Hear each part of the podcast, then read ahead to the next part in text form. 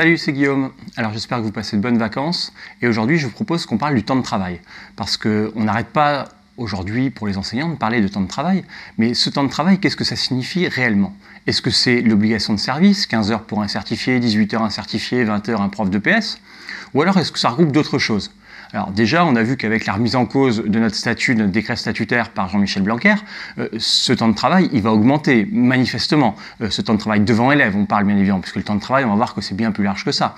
Mais il va augmenter parce que comme euh, M. Blanquer est passé d'une heure supplémentaire obligatoire à deux heures supplémentaires que l'on peut nous imposer, ben, ça veut dire que c'est notre obligation de service qui a bougé techniquement. Euh, jusqu'à maintenant, on pouvait s'appuyer sur un texte qui disait qu'on ne pouvait pas nous imposer plus d'une seule heure supplémentaire. Euh, donc ça veut dire qu'on n'était même pas obligé de nous l'imposer puisque c'était un maximum de service et c'était dans l'intérêt du service. Alors, M. Blanquer a bien évidemment gardé euh, cette idée de pour raison de service, mais on sait bien que dans l'Académie de Guadeloupe, par exemple, eh bien, euh, les dotations horaires, ont été construites pour, dans beaucoup d'établissements avec deux heures supplémentaires. C'est-à-dire qu'on avait anticipé, euh, le monsieur le recteur avait anticipé euh, ce décret statutaire qui allait évoluer pour imposer des heures supplémentaires partout. Et est-ce que c'est possible réellement d'augmenter le temps de travail sans augmenter le salaire? Eh bien, manifestement non. mais pourtant, c'est ce que va faire le ministère de l'Éducation nationale sans se poser la moindre question.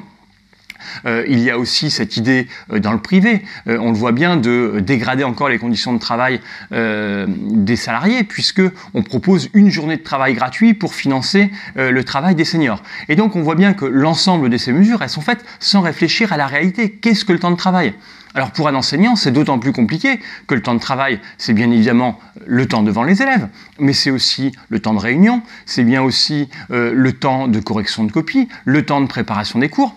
Et puis, il y a tous ces temps euh, qu'on peut qualifier de, phase grise, où euh, on ne travaille pas réellement, mais euh, c'est quand même une forme de travail. Euh, que se passe-t-il par exemple quand vous lisez un journal euh, scientifique ou un magazine d'information?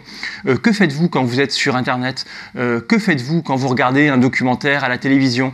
Que faites-vous quand vous êtes dans un musée à admirer une exposition? Que faites-vous quand vous allez voir une exposition photo ou un film?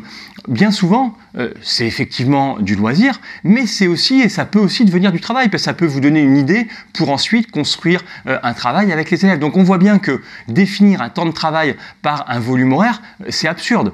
Et d'ailleurs, quand tous ceux qui se sont amusés à le faire, eh bien, en ont conclu que le temps de travail d'un enseignant, bien loin des 35 heures, euh, était bien au-delà de ça. le ministère de, l'Éducation nationale a admis que le temps de travail moyen d'un enseignant par semaine, c'était 42h53, ce qui est tout simplement gigantesque. Et donc là, en augmentant avec l'heure supplémentaire, et puis on peut être sûr que si le gouvernement parvient à faire passer dans le privé cette journée de travail gratuit, eh bien, elle sera imposée immédiatement aux fonctionnaires ensuite. Eh bien, si on arrive à augmenter euh, ce temps de travail euh, de l'enseignant encore plus, c'est bien évidemment la dégradation euh, des conditions d'enseignement qu'on va organiser, puisque ce, ce, temps de travail de 42h53, qui est le temps réel euh, de travail d'un enseignant, eh bien c'est tout simplement énorme.